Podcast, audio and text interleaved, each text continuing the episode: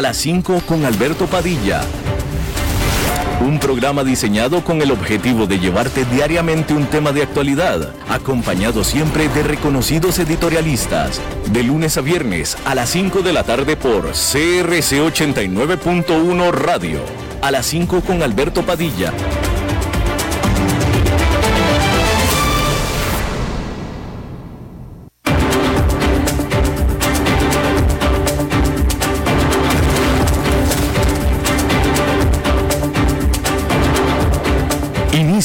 A las 5 con Alberto Padilla.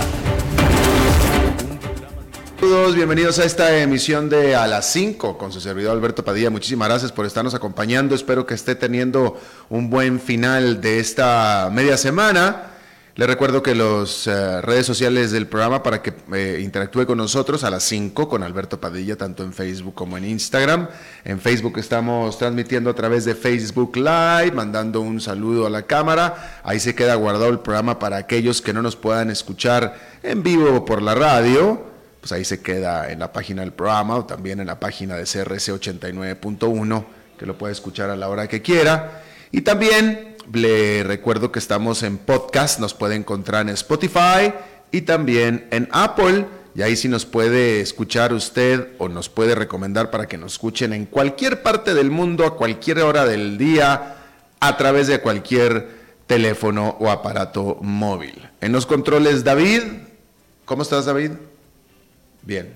Qué, lástima que estés bien. Me, me da mucha pena, pero bueno, ni hablar, está bien. Pero te lo mereces, supongo. Bien, eh, quiero empezar con una, esta es una nota en realidad del mes pasado, pero ahí la tenía guardada yo en la gaveta, queriendo leérsela y no se la había podido leer. Y no es vieja, porque no se hace vieja esta nota, y a mí me parece bastante eh, importante que es el informe sobre la inversión extranjera directa en América Latina y el Caribe 2019, preparado por la CEPAL, por la Comisión Económica de América Latina y el Caribe. Y aunque es el informe de 2019, pues habla de las cifras del 2018. Eh, tal vez usted ya lo escuchó en otro medio, pero yo quería de todos modos comentárselo sí o sí porque me parece notable. En este y, notable porque, bueno, lo que tenga que decir la CEPAL eh, respecto a este tipo de estadísticas siempre es notable, pero aparte lo que está reflejando este informe en particular, en este informe de la CEPAL se presentan y analizan las principales tendencias de la inversión extranjera directa en los países de América Latina y el Caribe, y en la región las entradas de inversión extranjera directa por primera vez en cinco años fueron superiores a las del año anterior habían estado cayendo año a año durante los últimos cinco años los niveles o la, cifra de inversión extranjera directa y ahora por primera vez en el 2018 subió y subió de manera importante, 13,2%, alcanzando un monto de 184.300 millones de dólares durante el 2018. Sin embargo, hay que acotar dos cosas. Este cantidad obedece a mayores flujos que se concentran en pocos países, principalmente Brasil, que esto es notable, principalmente Brasil y en segundo lugar, bastante distante, México. Pero entre Brasil y México se explica el 80% del total de la inversión extranjera directa durante el 2018 en América Latina. Además, dice la CEPAL, no se puede asociar a aportes de capital. Es eso es todo lo que dice la CEPAL. No se puede asociar aportes de capital, sino que a mayores entradas por préstamos entre compañías y en menor medida reinversión de utilidades. Es lo que dice. Lo que yo puedo interpretar, puesto que no explica más la CEPAL, es que no están hablando de una inversión extranjera directa de capital en el sentido de que yo vengo a Brasil o a México y abro una empresa nueva, una instalación nueva, sino más bien es que las matrices extranjeras les presta o le traspasa fondos a las empresas que ya existen dentro de estos países. Y en menor medida reinversión de utilidades. Sea lo que sea, es decir, no es la mejor de las inversiones extranjeras, digo, la mejor es la que es nueva, la que viene y dice voy a abrir una nueva planta aquí, pero Aún así, el asunto es que la cifra es positiva por primera vez en cinco años para América Latina. En general, de nuevo, acotando que es en general para Brasil y para México, básicamente. En un distante tercer lugar sigue Argentina. Por cierto, también que en lo que respecta a Centroamérica, eh, la mayor parte de la inversión extranjera directa vino hacia Panamá. ¿Ok? En Centroamérica. Las manufacturas y los servicios fueron los sectores en que se recibieron más capitales, aunque con respecto a 2018 se observa un leve aumento de las entradas de inversión hacia los sectores de recursos naturales, dice la CEPAL respecto de la inversión extranjera directa en América Latina durante el 2018. Bueno, no quería dejar de comentárselo, ya se lo comenté. Bien, vámonos a Estados Unidos, donde la gran pregunta desde la campaña presidencial ha sido cuántos impuestos pagó o no pagó Donald Trump. En julio pasado, el Estado de Nueva York aprobó una ley que permite a los comités del Congreso Federal con jurisdicción sobre impuestos el obtener las declaraciones fiscales estatales. La ley, por supuesto, es de aplicación general, pero pues está dirigida en particular al neoyorquino que vive en la Casa Blanca. El presidente Donald Trump entabló una demanda en contra de la autoridad hacendaria de Nueva York y del fiscal general del estado para impedir que la ley entre en efecto, alegando que se diseñó únicamente para ridiculizarlo. Un juez federal en Washington, que fue puesto por Trump, bloqueó la puesta en vigor de esta ley. Este miércoles, ese juez tuvo, tuvo o ha estado teniendo deliberaciones sobre el caso. Pero pues Trump está dando la guerra en varios frentes a este respecto. En un caso aparte, el martes, fiscales de Manhattan hicieron un requerimiento por las declaraciones impositivas de Trump de los últimos ocho años. Por su parte, el Comité de Medios del Congreso, dirigido por un demócrata de Massachusetts, entabló una demanda en la misma Corte Federal en contra del Servicio de Recaudación de Impuestos y el Departamento del Tesoro por rehusarse a entregar las declaraciones de Trump. Y la guerra va a continuar. Y yo de una vez aquí le digo, le reitero porque ya lo he dicho antes, sí o sí vamos a conocer las declaraciones de impuestos de Trump. O sea, eso se va a hacer. Yo no sé ni Trump para qué se toma la molestia, va a perder. Eventualmente va a perder. Lo único que está pagando es por tiempo. Pero es más, me pareciera a mí que, no sé, si yo fuera el estratega político o el asesor político de campaña de Trump, yo le diría, mira, ¿sabes qué?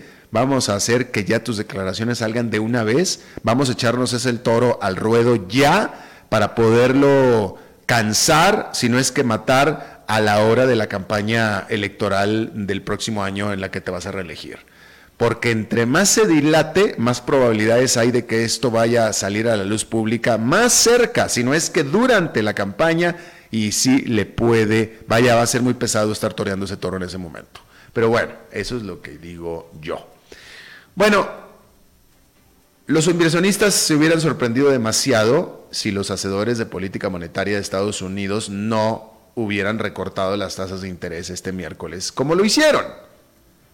El Comité de Política Monetaria de la Reserva Federal cumplió con las expectativas y el presidente del banco, Jerome Powell, justificó la decisión citando prácticamente las mismas tensiones comerciales, incertidumbre mundial y baja inflación que utilizó para justificar el recorte de tasas que se dio en julio pasado. Solamente que desde entonces pues, la guerra comercial con China se ha recrudecido y continúa la debilidad de la industria manufacturera de Estados Unidos y el mercado laboral se está desacelerando. Pero pues podría ser posible que la Fed está siendo demasiado cauta. El consumidor estadounidense sigue consumiendo alegremente y la tasa de desempleo sigue en niveles históricamente bajos. El desaceleramiento de la economía de Estados Unidos, el cual se está dando, bien podría solo ser una vuelta a la normalidad luego del combustible inyectado el año pasado por el estímulo fiscal. Pero pues por otro lado los recortes son, mejor dicho, por otro lado las recesiones son tan agrias y tan desagradables que vale la pena ser sobrecuidadosos. Lo que sí lo único que es seguro es que no hay riesgo de una inflación que suba de manera repentina o de manera importante eh, en Estados Unidos, de tal manera que, pues la verdad es que los beneficios relativos de ser cuidadosos de más lucen mucho más fuertes que sus costos y, de nuevo, la Reserva Federal cumplió con las expectativas, no dio sorpresas y recortó sus tasas de interés en 25 puntos base o 0,25% por segunda vez eh, consecutiva, cuando comenzó a hacerlo apenas en julio por primera vez en más de 10 años. Ayer estábamos hablando acerca de los números que iba a presentar FedEx y que no iban a ser buenos. Bueno, pues tampoco decepcionó, ¿eh? Fueron, es más, hasta peores. Las acciones de FedEx se cayeron en un 9% en la jornada de, pues sobre todo en la jornada de extemporánea del martes, luego de haber entregado números o resultados financieros peores a los esperados. En el trimestre que terminó en agosto, esta firma de encomiendas tuvo una utilidad de solamente 745 millones de dólares, que es abajo de los 835 millones de dólares que presentó de utilidad en el mismo periodo del año pasado. Por supuesto que le están afectando un bajo crecimiento o una bajada en el crecimiento de la economía de Estados Unidos, también los efectos de la guerra chino-americana y le afectó de manera mucho, muy importante el rompimiento de relación que tuvo con Amazon.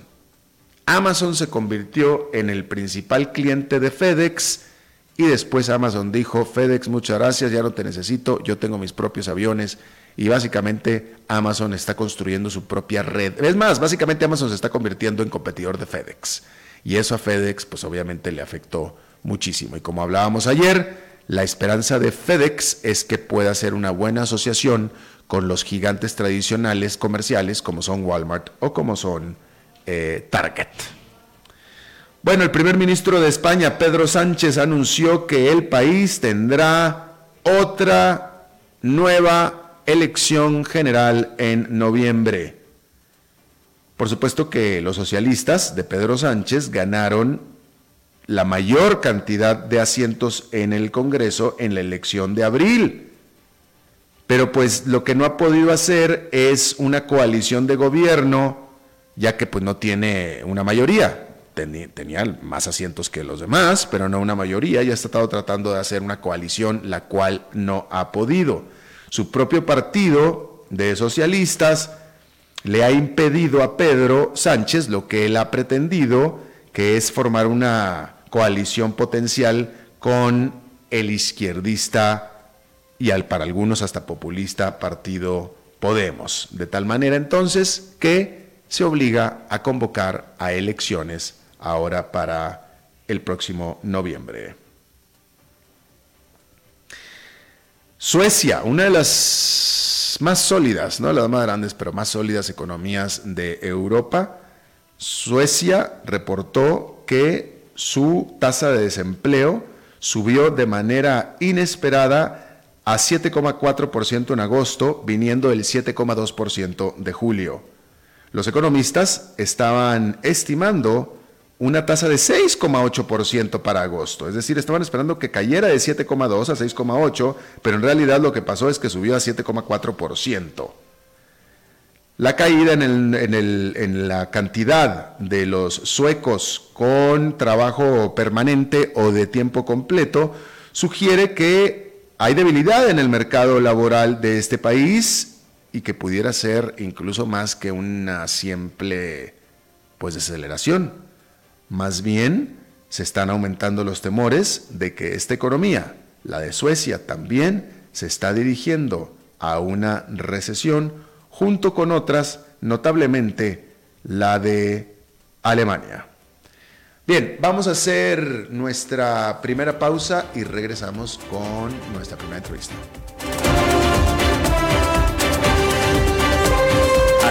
A las 5 con Alberto Padilla, por CRC 89.1 Radio. En Soluciones Creativas somos expertos en gestión de capital humano para que nuestros clientes puedan concentrarse en el desarrollo de su estrategia de negocios. Creamos valor humano. Más de 20 años de experiencia nos respaldan en el manejo de personal de punto de venta para cadenas comerciales, retail, empresas de servicio, courier y telecomunicaciones, entre otras. Ingresa a solucionescreativas.mx y conoce nuestros servicios. O seguimos en Facebook como Soluciones Creativas Costa Rica. Soluciones creativas. Creamos valor a tu negocio. Desde Maipú, Mendoza, la tierra del olivo nos llega aceite de oliva Laur. Su delicada y elegante textura, así como su afrutado aroma vegetal, lo convierten en un aceite especial para paladares exigentes. Disponible en tres variedades: Laur Cruz de Piedra, Laur Aceite de Oliva Extra Virgen y Laur Gran Mendoza Aceite de Oliva Extra Virgen. Lo mejor de tres zonas en una sola botella. Galardonado con el Gran Prestige Gold en el Terra Olivo 2018. Aceites de oliva Laur no pueden faltar en tu mesa. De venta en todas las tiendas, don Fernando. CRC 89.1 Oyentes informados. Este programa es presentado por Bodegas y Viñedos La Iride, porque siempre tendremos con quién celebrar.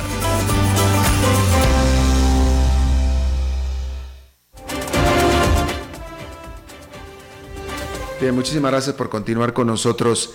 Eh, Aquí en Costa Rica, bueno, pero este es un tema de importancia continental, puesto que se está discutiendo en mayor o menor medida en todos los países de América Latina respecto sobre las penas por delitos de narcotráfico o posesión de drogas. Aquí en Costa Rica, en el Congreso se está ya estudiando una propuesta de ley para reformar estas penas, las penas por posesión, o tráfico de drogas, las cuales, dependiendo del caso que estemos hablando, se consideran pues demasiado severas. Básicamente lo que se está discutiendo es el reducir las penas para quien posea drogas para uso personal, ¿no? O sea, básicamente para que no se penalice el consumo de la droga, a diferencia del narcotráfico.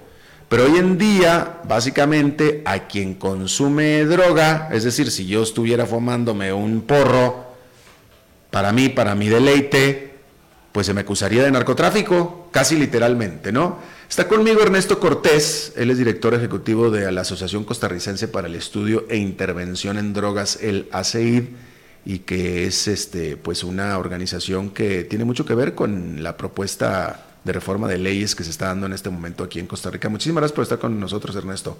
Muchas gracias a ustedes por el espacio, muy amable. Dije bien la problemática, básicamente, si yo estoy fumando en la calle. No, no, eh, funciona, funciona distinto. Costa Rica, ah, a diferencia de, muchos Como países. Como yo ni fumo porro, ni me han metido a la cárcel, entonces no conozco. Ok, no, te, cuento un poco. ¿no? Costa Rica tiene una legislación en el tema de drogas desde un enfoque eh, sanitario. En, a diferencia de eh, muchos países de América Latina o incluso muchos estados de Estados Unidos, la posesión para consumo personal no es un delito.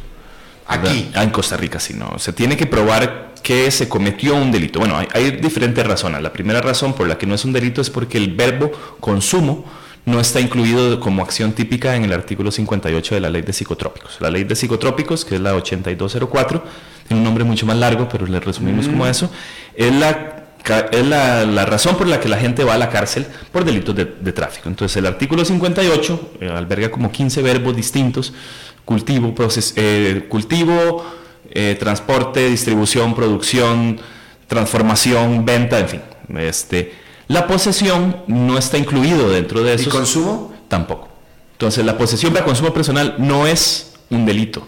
Aún así, si estás fumando un porro en la calle, si te detiene la policía y te requisa, o sea, te criminaliza, a pesar de que la ley no dice que es un delito.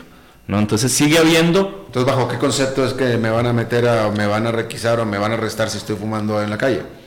Si no está en la ley. La ley en el artículo 79 menciona que el consumo en la que la persona que consume en la vía pública será referida a un tratamiento voluntario. En resumen, dice más, pero por ahí anda. Eso quiere decir que se entiende con el consumo como un tema de salud pública, como que la persona que consume necesita una intervención, necesita un tratamiento voluntario, ¿verdad? No puede ser obligatorio además. Aún así, la policía no son las personas capacitadas del Estado ni la institución encargada de dar ese tratamiento, ¿no? Finalmente, hay, hay una situación de práctica institucional que hasta cierto punto violenta derechos. Pero, pero de todos modos, el punto es que si alguien está fumando, en teoría, alguien está fumando en la calle, te detienen. Te detiene la policía. Te, te puede... en la práctica. Sí, te detienen, te requisan y te ponen a caminar, digámoslo ¿Te ponen qué? Te ponen a caminar, te dicen que, que, se mueva del lugar. Usualmente lo que sucede es que alguien denuncia que se está consumiendo drogas en un espacio público. Entonces la policía llega, ¿verdad? Detiene a la persona, la requisa, ¿no? Le, le, decomisa la sustancia, porque hay una lógica también de que la sustancia no puede estar en el mercado, ¿no? Que es un daño a la salud pública, entonces se decomisa el producto, a pesar de, de no ser no está referido a ninguna alguna situación criminal, mm. ¿verdad? Entonces hay toda una discusión ahí también del debido proceso. Igual hay unas circulares de la fiscalía que un poco regulan eso porque tiene que destruirse. Entonces la policía debe decomisar eso y destruirlo. También debería ser una nota de decomiso a la persona para decirle que le decomisó eh, la sustancia. Eh, aún así eso no, no, sucede, ¿no? No, no dan ningún, ninguna nota de nada. Los usuarios usualmente comentan que son detenidos, son requisados y los ponen a caminar, ¿no? Les dicen que, que se muevan. Exactamente, por ahí va, ¿verdad? Muévanse. Eh, algo interesante también, bueno, esto, lo digo porque hemos hecho varias encuestas a consumidores de cannabis principalmente. estamos terminando un estudio que publicaremos a finales de este año eh, una encuesta en línea donde respondieron cerca de 2.000 usuarios de cannabis y casi que el 80% nos ha dicho que han sido detenidos y han sido requisados, ¿verdad? pero de esos solo como eran como un 5 a un 7%, si mal no recuerdo, eh, que habían sido extorsionados. Entonces también es interesante decir que la policía no es, no es corrupta, ¿verdad? Finalmente ellos están aplicando una práctica que es lo que les han enseñado que tienen que aplicar, ¿verdad? También porque nadie pone una denuncia, nadie ha dicho esto no es, digamos, eh, legal, ¿verdad? No está bajo el principio de legalidad. La ley dice que, que si es un tema de salud pública, pues entonces debería tocarle a una institución de salud pública, ¿no? Ok, eh, bueno, evidentemente, evidentemente ahí, lo que estás diciendo tú, hay una distancia muy grande entre lo que puede interpretarse la ley o lo que dice la ley, ya sea específica o implícitamente, y lo que está sucediendo en la calle con la policía.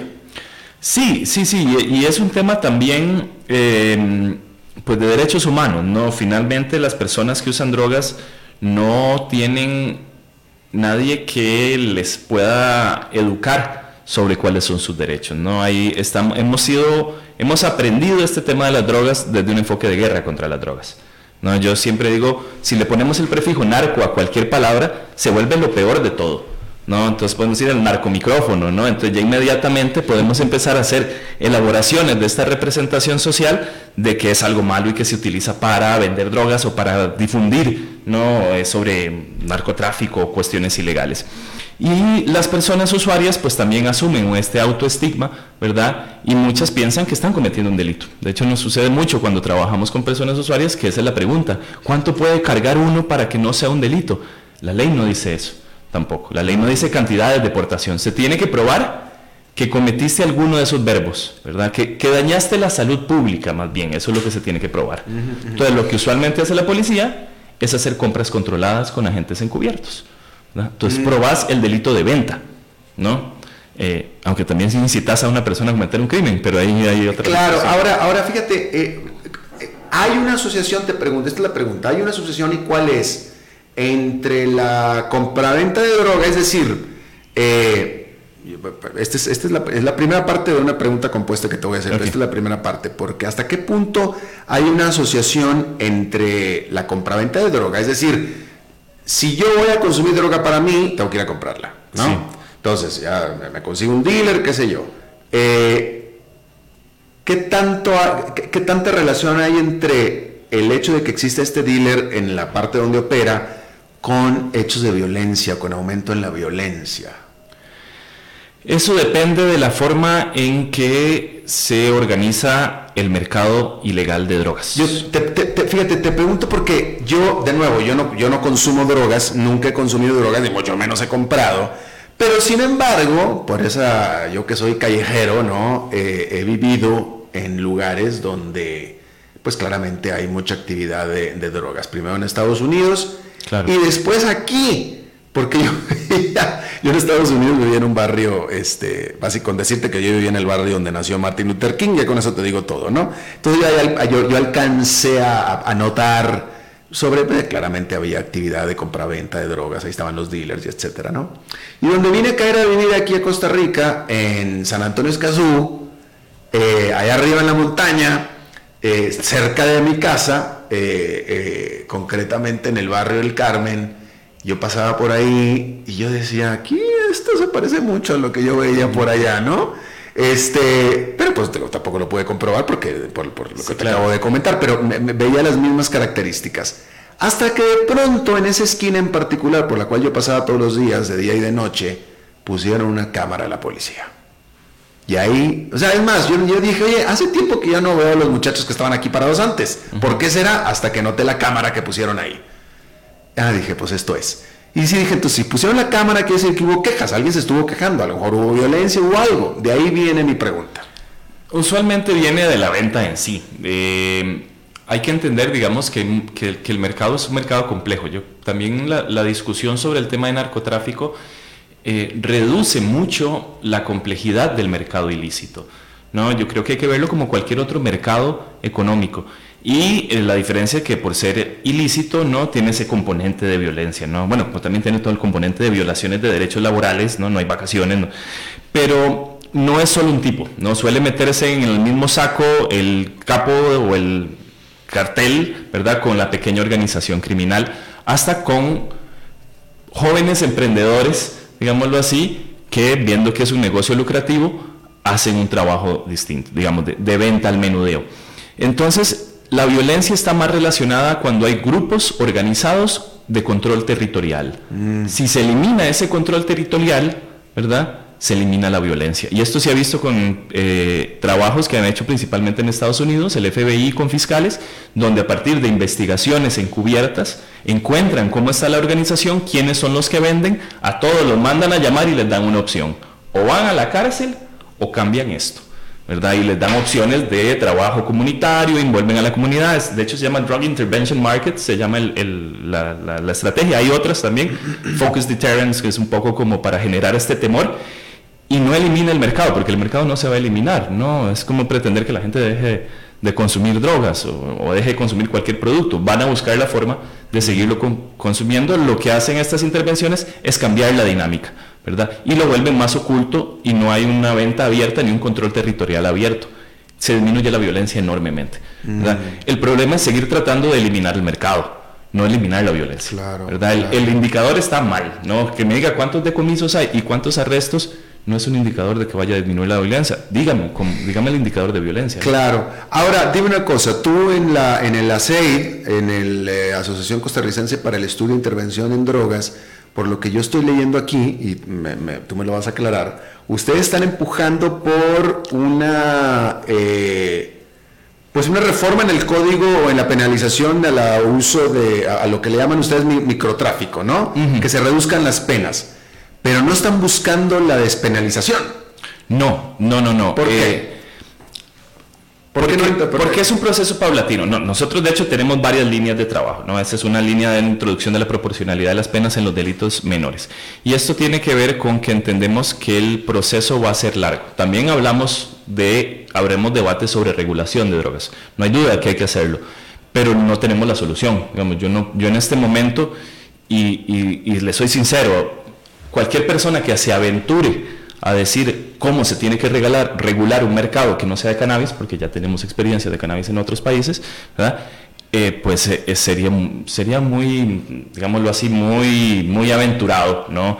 Es un proceso lento, estamos pasando de una situación que es totalmente penalizada y, desproporcionalmente despenalizada, donde lo que te decía, hay una, carga de estigma y de representación social tan fuerte. Pero, hay un movimiento ahí importante, en el propio Estados Unidos hay estados en el que ya la marihuana ya se despenalizó, punto. Ajá, pero... Ustedes no, no, e, e, e, incluso ya hay un grupo, que no me acuerdo cómo se llama, tú sabrás, un grupo de expresidentes latinoamericanos que están empujando porque se despenalice el uso de la marihuana. Sí, ustedes no están ahí. Hay, hay que diferenciar, digamos, cuando hablamos de despenalizar el uso, a despenalizar el mercado. Porque ahí también la discusión viene a cómo vamos a regular ese mercado. eh, somos un país dependiente económicamente de Estados Unidos y, y, de los países del norte. Una regulación a como se está planteando en este momento, por ejemplo, con el proyecto de cannabis medicinal, básicamente le está regalando la industria al norte, ¿no? somos un país bananero, piñero, ¿verdad? Cannabis es una planta más. Entonces sí, creemos que hay que regular todas las drogas. ¿No? Finalmente, la consecuencia de la prohibición y la peor es la violencia que genera el crimen organizado. Si no fueran ilegales, no habrían organizaciones criminales dedicadas a su producción y venta. Y no gastaríamos millones en los estados en combatir este tipo de, de verdad. Podríamos invertirlos en regularla bien y en, en temas de salud y de educación pero va a ser un proceso lento. ¿no? Y sin duda el cannabis es el primero, podemos hablar de cannabis, y eso ningún problema, digamos, yo creo que, que lo voy a ver en mi vida, ¿verdad? Pero cannabis es marihuana. Ajá, sí, sí. Pero hablar de, de, cocaína o de heroína, ¿verdad? O hablar de regulación, no sé, de, de éxtasis o de LSD, yo no creo que lo vea en mi vida. ¿verdad? Y también tiene que ver con el hecho de que Estados Unidos es el mayor productor de, de marihuana en el mundo. En este ¿Productor? Sí. Ah, bueno, pues porque se, ya se legalizó. Exactamente, ¿verdad? La cocaína no se va a legalizar pronto en, Estados Unidos porque no es productor de coca. Entonces también lo que viene moviendo esta discusión sobre regulación está más enfocado en un aspecto económico y no en un aspecto, eh, digámoslo así, de salud pública. ¿no? Y eso yo creo que es una de las primeras cosas que hay que ver. Y en el otro, en el tema de justicia penal. ¿no? La cantidad de personas que han sido arrestadas y están en la cárcel por delitos de microtráfico, digamos, eh, por lo menos en Estados Unidos no se están viendo beneficiadas con los procesos de regulación. En eso no estoy diciendo que estamos a favor en contra. El punto es que es muy fácil decir a favor en contra cuando el tema es tan complejo e implica una discusión más a fondo, ¿verdad? De cómo vamos a llevar esto. Eh, yo estoy totalmente de acuerdo y sobre todo con lo de la discusión a fondo me vas a, me vas a perdonar la, la, la pregunta básica que te voy a hacer, pero realmente creo que me parece importante. Empecemos por, ¿es dañina o benéfica la marihuana?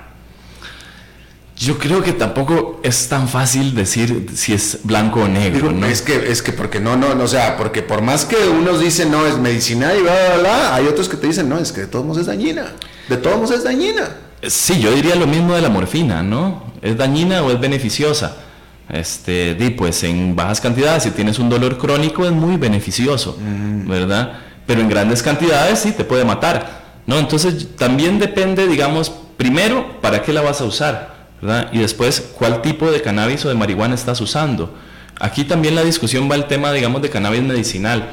Eh, sin duda hay padecimientos que las personas se benefician con el uso de ciertas variedades de cannabis. No toda la marihuana. No todas las marihuanas. No, hay ah. muchos tipos de marihuana. Uf, son, son cientos de variedades. Hay tres tipos de plantas distintas, digamos, sativa, índica, ruderalis.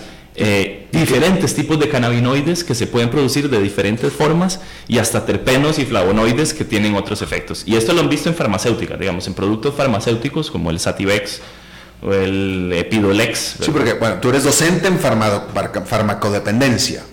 En la maestría de farmacodependencia, yo soy antropólogo, de hecho, ah, y soy docente también en la Facultad de Antropología, en la Escuela de Antropología de la Universidad. ¿Y pero das una clase de farmacodependencia o qué? Doy clase, es la maestría de farmacodependencia, entonces la maestría... La maestría de, farmaco, esa es la maestría en farmacodependencia. Y es una maestría interdisciplinaria, entonces yo lo que doy son los cursos de eh, historia sobre las drogas, que básicamente es un curso como de antropología, y otro curso de intervenciones sociales, de, cómo entender la situación desde una dinámica sociocultural, no tan individualizada. Ya, ya, ya, ya. Eh, bueno, pero entonces estábamos hablando acerca, sí, de la, de la, de la, bueno, es, que, es, que, es que entre más platicamos, es que efectivamente el, problema es mucho más eh, eh, profundo que lo que se puede pensar, ¿no? Digo. Sí, yo lo, que siempre digo, y ya esto lo digo muy como antropólogo, digamos así, em, tiene que ver con esta representación social. El, tema de las drogas nos han educado a reducirlo a algo muy básico, ¿verdad? Y es diga no a las drogas. Todas las drogas son malas, las personas que consumen drogas son adictas y todo adicto es un delincuente. Y esta es una reproducción mental, es, un círculo que reproducen todas las personas que participan de este discurso. Especialistas, medios de comunicación, la pues, policía. Lo que sea, pero una, yo, yo diría que una gran mayoría de la gente consume marihuana. Yo diría que una gran mayoría. Eh, es una minoría marihuana. Entre jóvenes, es, entre jóvenes es mayor, pero sigue siendo una minoría. De hecho, también. ¿Te parece que es una minoría? Las encuestas que ha hecho, que hace el IAFA, por ejemplo, que es la institución encargada de, del tema de prevención, tratamiento e investigación, demuestra que no llega al. ¿qué, ¿Cuánto eran los consumidores de último mes? Creo que no llegaban al 4%. ¿En serio? Póngale que, es una encuesta cara a cara que te preguntan y la mayoría va a mentir. Mira, yo, yo, yo, yo crecí en una burbujita ahí, que no sé ni cómo le hice, pero una burbujita que ni yo ni mi entorno de amigos inmediato, que crecimos en los 70s y 80s, bueno, 70s en primaria, 80s en, la preparatoria, etcétera, fumamos marihuana nosotros nunca. Pero una vez que yo salí de esa burbuja, todo el mundo, o sea, todo, el mundo que he conocido fumaba marihuana. Nadie puede creer que yo no fumaba marihuana. Bueno, pero Estados Unidos, Estados Unidos es... No, y también en América Latina, he conocido chilenos y bueno, todo. chilenos son especiales. no, y de hecho estamos terminando, yo soy parte del colectivo de estudios de drogas y derecho, que es un, colectivo latinoamericano, eh, y estamos terminando el informe regional con datos epidemiológicos de varios países, y Chile, el, consumo en Chile es cuatro veces más alto que el del resto de países de América Latina. mira, qué interesante. Y el de Costa Rica, conservadores. Sí, Sí, es, es, interesante, con cannabis específicamente. Y Costa Rica no está, digamos, está como de tercero, por ahí de, por debajo de, Argentina. Estamos, de hecho, mayor la prevalencia aquí que en México, ¿verdad? Ah. Eh, pero aún así sigue siendo bajo, digamos, si lo comparamos con alcohol. O sea, el, consumo de alcohol llega al 70%. ¿no? El consumo del último vez en jóvenes es un poco más bajo, llega como el 40% en la población total, digamos, si consideramos también personas más, más adultas. Eh, pero sin duda se está normalizando. O sea, yo sí creo que, que por algo el proceso de regulación, y decía ahora, voy a ver el cannabis regulado en Costa Rica en mi vida, yo creo que sí, y es gracias a eso, que hay una generación que viene donde este tema ya no es tabú, ya no es tan estigmatizante, ya no es tanto problema hacerlo, ¿verdad? Algo totalmente diferente a lo, a lo que están las personas que están en, en las posiciones de poder y de toma de decisiones ahora. Para terminar, ¿qué es lo que se está discutiendo en este momento aquí? Sí. El proyecto de ley que estabas hablando tiene que ver con el tema específico de la penalización. La ley de psicotrópicos y este artículo que te hablaba, este, dice que es un mínimo ocho años de cárcel por cualquiera de estos delitos. No importa si vendiste una piedra o si vendiste una tonelada de cocaína, ¿verdad? Lo mínimo va a ser ocho años. Entonces, en una investigación que hicimos recientemente, publicamos hace tres años, no tan reciente, vimos que cerca del 75% de las personas que estaban en la cárcel era por estas compras controladas. Y eran pequeños vendedores, ¿verdad? De 200 expedientes que revisamos junto a la defensa pública, solo 8 decían, solo 8 o 6 decían que eran un líder de una banda, ¿verdad? Banda que suele ser estas bandas de barrio, ¿no? No es una organización criminal compleja. La mayoría de esta gente va a la cárcel cinco años y medio por un proceso abreviado u ocho años. Entonces, el... el que son gente peligrosa. Que no han de, la mayoría son personas en condiciones de pobreza extrema mm. o consumo problemático, tienen una dependencia, digamos, al crack. Entonces venden crack y les pagan con crack, ¿no? Es la cara directa del policía más fácil hacer la compra. O madres de hogar, de, entre mujeres llega el 70% de las mujeres encarceladas es por delitos de este tipo. Y si lo comparamos con delitos como robo agravado, son cuatro años de cárcel, o abuso sexual a una persona menor de edad son cinco años de cárcel. Entonces la intención es bajar eso a tres años y ver que hayan posibilidades de eh, procesos fuera del encarcelamiento. ¿no? Finalmente la madre, si tiene la mayoría más de dos hijos, un promedio de dos hijos y medio, en la cárcel no puede ayudar a su familia, ¿verdad? Y si no tienen un recurso familiar, se lo lleva a la institucionalidad. Pero todos tres años es mucho. Lo que pasa es que con tres años hay posibilidad de alternativas al encarcelamiento, ¿no? Mm. Es más una estrategia mm. eh, legal, porque ya con tres años se puede haber una suspensión del proceso al prueba o mecanismo electrónico, en fin, pueden haber eh, trabajo comunitario, mm. Otras estrategias. ¿Y, ustedes, ustedes en la CEIR están detrás de, esta, están eh, sí. detrás de esta? ¿Cómo va?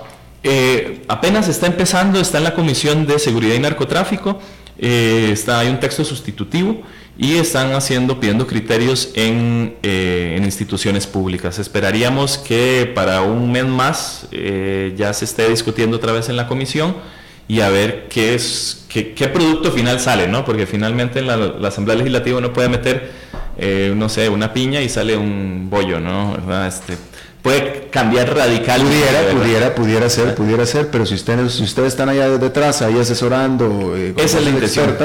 Esa es la intención, sí, sí. Y también, pues nuestra organización no tiene ninguna afiliación política, ¿verdad? Entonces no tenemos ningún problema si uno dialoga con un partido u otro, ¿no? La intencionalidad es ayudar a las personas, ¿verdad? Y ver también cómo este, se trabaja con el sistema penitenciario. Estamos en un sistema colapsado y que además es carísimo para el país.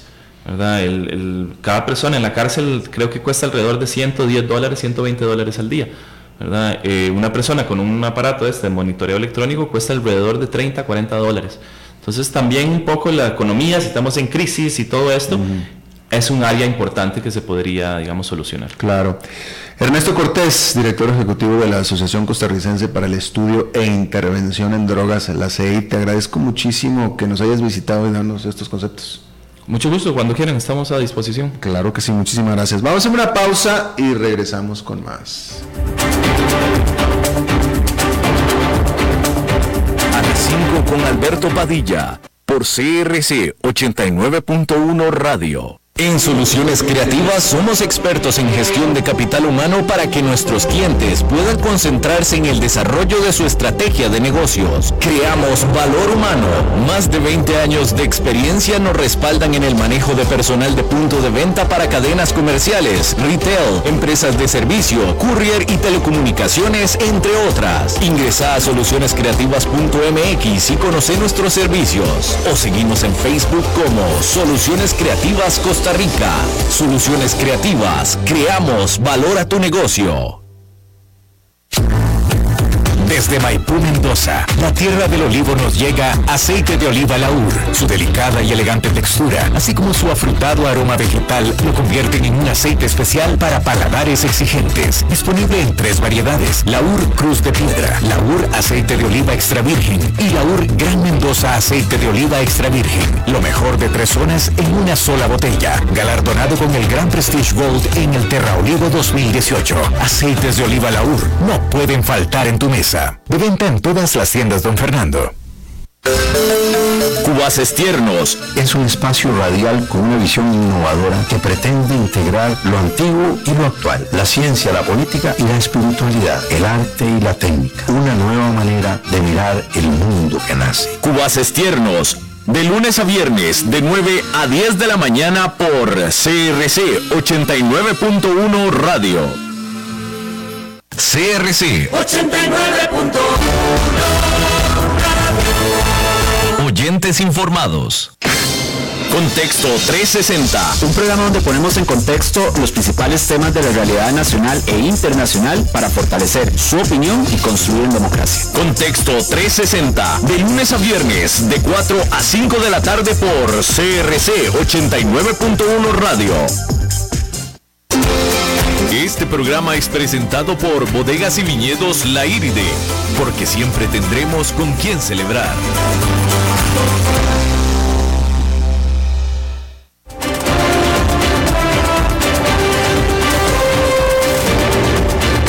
Seguimos escuchando a las 5 con Alberto Padilla. Bueno, muchísimas gracias por continuar con nosotros. Dos minutos, David, es lo que me está diciendo antes de que entremos con nuestro enlace. Ok, dos minutos. Vamos a ver, ¿qué me voy a inventar yo en estos dos minutos? Déjeme, le hablo acerca de el pronóstico del mercado de la aviación comercial que eh, sacó en este día la Airbus, esta productora de, eh, de aviones europea hablando de lo que ellos predicen será el mercado de las aerolíneas o de los aviones de aerolíneas en los próximos 20 años. Obviamente ellos lo sacan anualmente, eh, fue publicado hoy y pues Boeing lo hizo también en, a principios de este año y pues ellos están hablando de pues obviamente pronósticos muy halagüeños, ¿no? Pues, pues, obviamente, ¿no? Eh, la Airbus está diciendo que durante los próximos 20 años eh, las aerolíneas van a requerir, requerir a algunos 39.210 nuevos aviones comerciales de aquí a 20 años. Por supuesto que no nada más es porque van a estar creciendo las aerolíneas, sino porque muchas de ellas van a estar, en teoría, o gran parte de esto van a ser porque las aerolíneas van a estar sustituyendo aviones no tan nuevos por aviones nuevos que van a ser en teoría mucho más eficientes en el uso de combustible. De tal manera que están de nuevo 40 mil aviones, es muchísimo, ¿eh? Digo, es bastante 40 mil aviones, ¿no? Sin embargo, lo que los análisis están viendo que no ve ni dijo nada Airbus es que pues muy probablemente para aquí, de aquí entonces vaya a haber un nuevo competidor en el mercado, porque ahorita están muy a gusto compitiendo entre ellas solas Airbus y Boeing, pero de aquí entonces se prevé que vaya a haber un nuevo competidor chino, que los chinos siempre vienen a deshacer todo lo que se está haciendo acá en, el, en los países del norte, ¿no? no me digas. Que, bueno, es lo que están, previendo los analistas, que probablemente no están viendo ni Airbus ni Boeing. Ahí se lo tengo. Bueno, es miércoles y es miércoles de enlazarnos en vivo con un programa muy bueno que a mí me gusta mucho y sobre todo porque lo conduce que es mi amiga Maritza. Maritza. Mi amor, no, pero yo lo conduzco, ojalá. Ojalá. Bueno, Dios guarde. Es Marito Chacó y mi es, es, Maritza y sus, y, sus maleantes. No, no, la maleante. Eh, cabecita de algodón, qué alegría, se me llena el corazón de gozo, de dicha Maritza, de escucharte. Maritza, ¿sentiste los temblores? Mi amor, los dos. De las dos. Y en el mismo lugar. Ay, vieras, chiquillo, yo a esa hora hago meditación. ¿A qué hora? A las 5 de la mañana. Ah, ok, meditación. ¿Y qué meditas a las 5 de la mañana? Sí, soy, metodista, yo. Ah, sí. que yo a esa hora me, me movieron todo, Albertito. Oye, igual, igual a mí. Albertito me lo movieron. Y este, pero me gustó. Me gustó. ¿Qué fue lo que te gustó? Que me movieran. ¿Así por qué? Mi vida, porque entonces uno empieza la mañana de una manera como, como más energética. No, definitivamente. Alberto, tengo una noticia para vos. A ver, dímela. ¿Te gustan los deportes? Me, mm, pues, o sea, más o menos. No soy de los que se sienta a ver deportes ahí, a gritar, etcétera. No, no, no, no soy, pero pero bueno, es que te lo digo porque hay una cosa que me ha maravillado la vida, pero la vida, porque en un campo de golf en Australia. Yo juego golf. Ay, no me. No me lo digas. Yo juego golf todos los sábados, Maritza. Mi amor, de hecho vi una foto tuya, te vi una foto del hoyo. ¿En cuál hoyo? Mi amor, no te hagas. Hay 18 hoyos, ¿en cuál? Viste, vi una foto tuya de tu hoyo.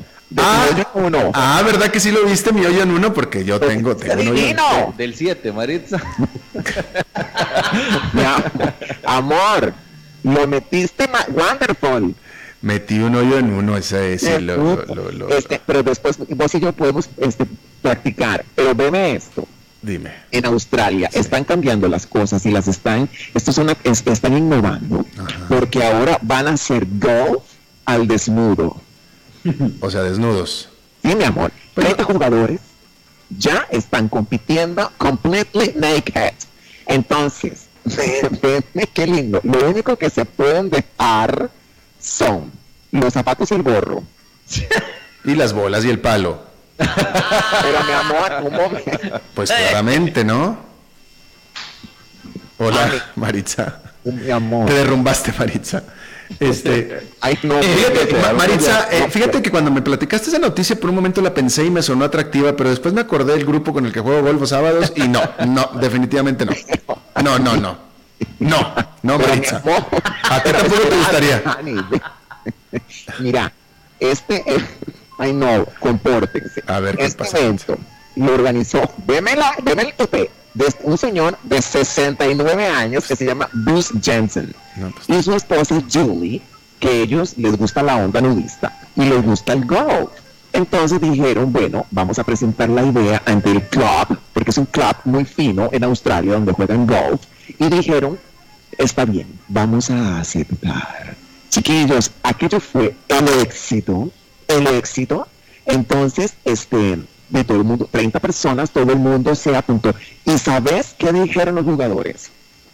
Dijeron que jugar golf desnudos les presenta un desafío, sobre todo que no saben dónde llevar las cosas, los palos y no saben dónde metérselos. Pues sí, pues sí, sí, sí, sí te creo, sí, porque por ejemplo yo, exacto, yo, yo, o sea, yo en las bolsillos, en los bolsillos tengo una serie de, de, eh, eh, accesorios que necesitas tenerlos ahí a la mano.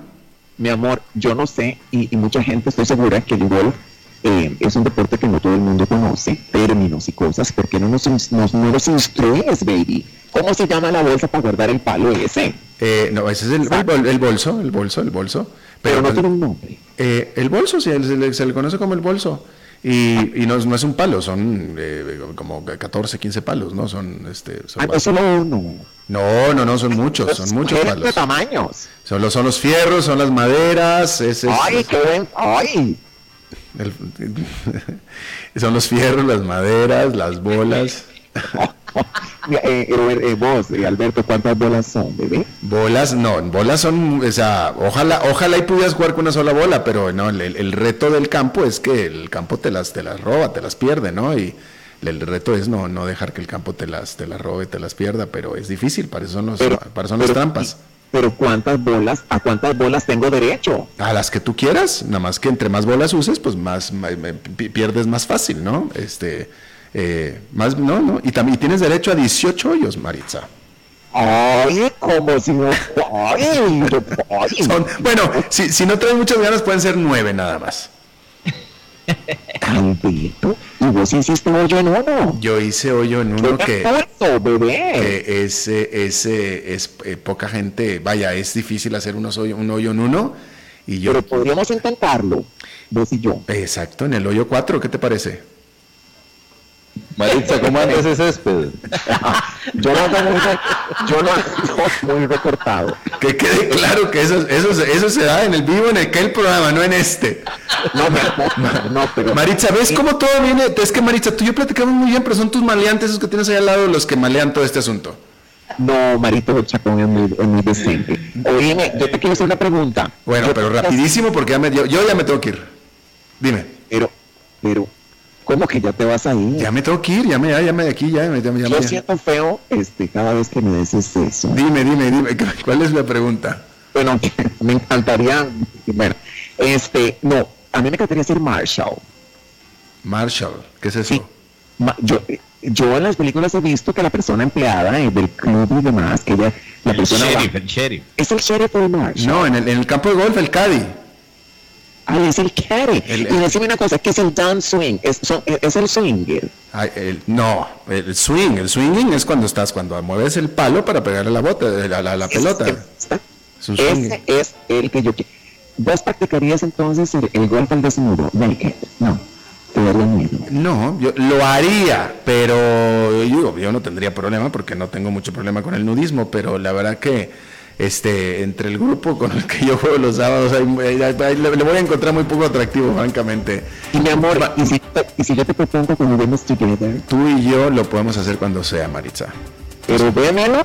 Yo, tú y yo cuando quieras. Queda grabado. Maritza, me tengo que ir, ya me tengo que ir yo. Ah, mi amor, yo no te puedo retener en mi vida. Pero que ya muy bien, bebé. este... Gracias, Maritza Bella. Próximo miércoles, ¿ok? Te extrañé. Gracias, igualmente, Maritza, y que no, que no te tiemble muy seguido en las mañanas. Bueno, eso es todo lo que tenemos en esta emisión de A las 5 con servidor Alberto Padilla. Muchísimas gracias por habernos acompañado. Espero que esté terminando su miércoles en buen tono, buena nota. Nos reencontramos en 23 horas. Que la pasen muy bien.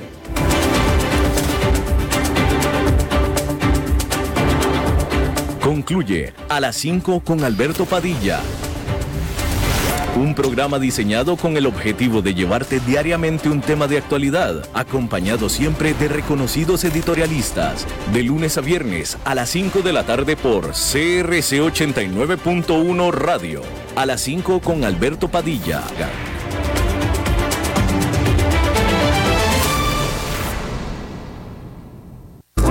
Presentamos los nuevos Tropical Té Blanco, Té de Melocotón y Té Verde Manzana en su presentación cero calorías.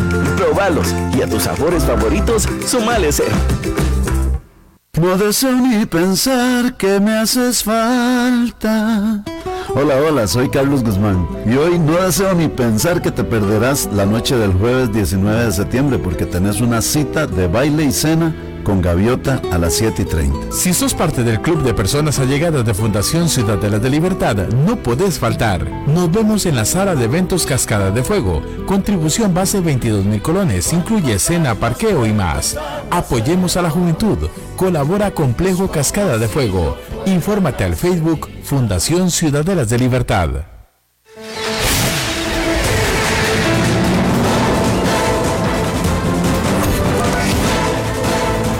Inicia el resumen informativo en noticias CRC 89.1 Radio.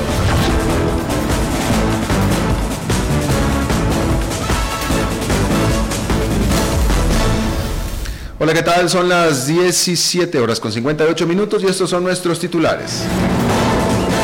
Presidente firma ley que regula el teletrabajo. Salud pide a los usuarios actualizar sus datos para evitar la pérdida de citas. La Policía de Tránsito reporta más de 1.400 multas por conductas poco habituales de los infractores. Alunasa niega servir de puente en Costa Rica para que chavistas reciban dinero del narco mexicano. En el mundo, Donald Trump nombró a Robert O'Brien como su nuevo asesor de seguridad nacional. En los deportes, el Paris Saint-Germain derrota al Real Madrid en la UEFA Champions League. Política. El presidente de la República, Carlos Alvarado, firmó hoy la ley que regula el teletrabajo. Esta iniciativa dota de un marco legal a los trabajadores que se desempeñan bajo esa modalidad. Según datos de la Unión de Cámaras Empresariales, actualmente el 30% de las empresas tienen colaboradores que trabajan bajo esta vía. El proyecto se aprobó por unanimidad en el plenario con 53 diputados a favor. Salud. De enero a junio se perdieron casi 750 mil citas en diversas consultas y de ellas solamente se pudo localizar al 44% de los pacientes para su respectiva reprogramación. Según la información de la caja, un 40% de las citas perdidas corresponden a adultos mayores, por lo que solicitan a los familiares que se acerquen a los centros de salud para actualizar los datos. Ante esto, la Caja del Seguro Social, el Ministerio de Salud y la Defensoría de los Habitantes anunciaron esta mañana que lanzarán una campaña para que la población actualice sus datos como parte de su responsabilidad como usuarios del servicio. Esta alianza interinstitucional es parte de la estrategia para la reducción de las listas de espera.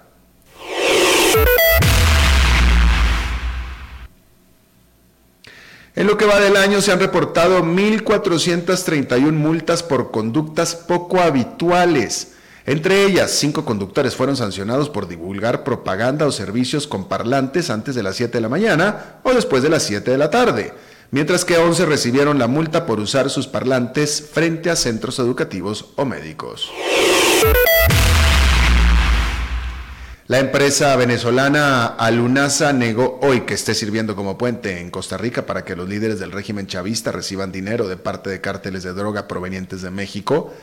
El pasado lunes una investigación del diario español ABC, la cual afirmó que las investigaciones realizadas por el Departamento del Tesoro de Estados Unidos y otras agencias en Washington apuntan a que el dinero habría pasado por medio de cargamentos de alimentos enviados desde México en el marco de su programa de bolsas de comida CLAP.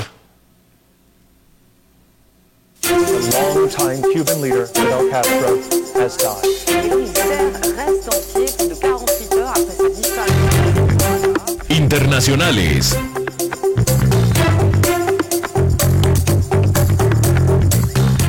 Presidente Donald Trump nombró a Robert O'Brien como jefe negociador para asuntos de rehenes en el Departamento de Estado y como su nuevo consejero de Seguridad Nacional en reemplazo de John Bolton, quien presentó su renuncia hace unas semanas. O'Brien es especialista en negociaciones con rehenes y se desempeñaba como enviado especial presencial en esa área dentro del Departamento de Estado. La pasión de los deportes en noticias CRC 89.1 Radio. Con Keylor Navas en la portería, el Paris Saint-Germain derrotó 3 a 0 al Real Madrid en la jornada 1 de la UEFA Champions League. Las anotaciones fueron obra de Ángel Di María en dos ocasiones y Thomas Meunier. Con este marcador, el cuadro parisino se coloca en la primera casilla del grupo A de la Liga de Campeones de Europa. La fecha 2 de esta competición se realizará el martes 1 y miércoles 2 de octubre. Está estoy informado a las 18 horas con 3 minutos. Le recuerdo que exactamente en 12 horas las primeras informaciones del nuevo día. No se vaya porque está empezando el programa de La Lupa. Mientras tanto lo saluda Alberto Padilla y le desea buenas noches.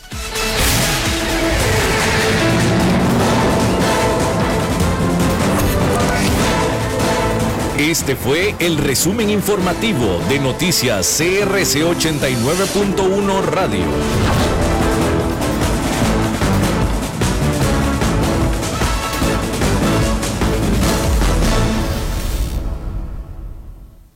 El programa de hoy corresponde a una repetición.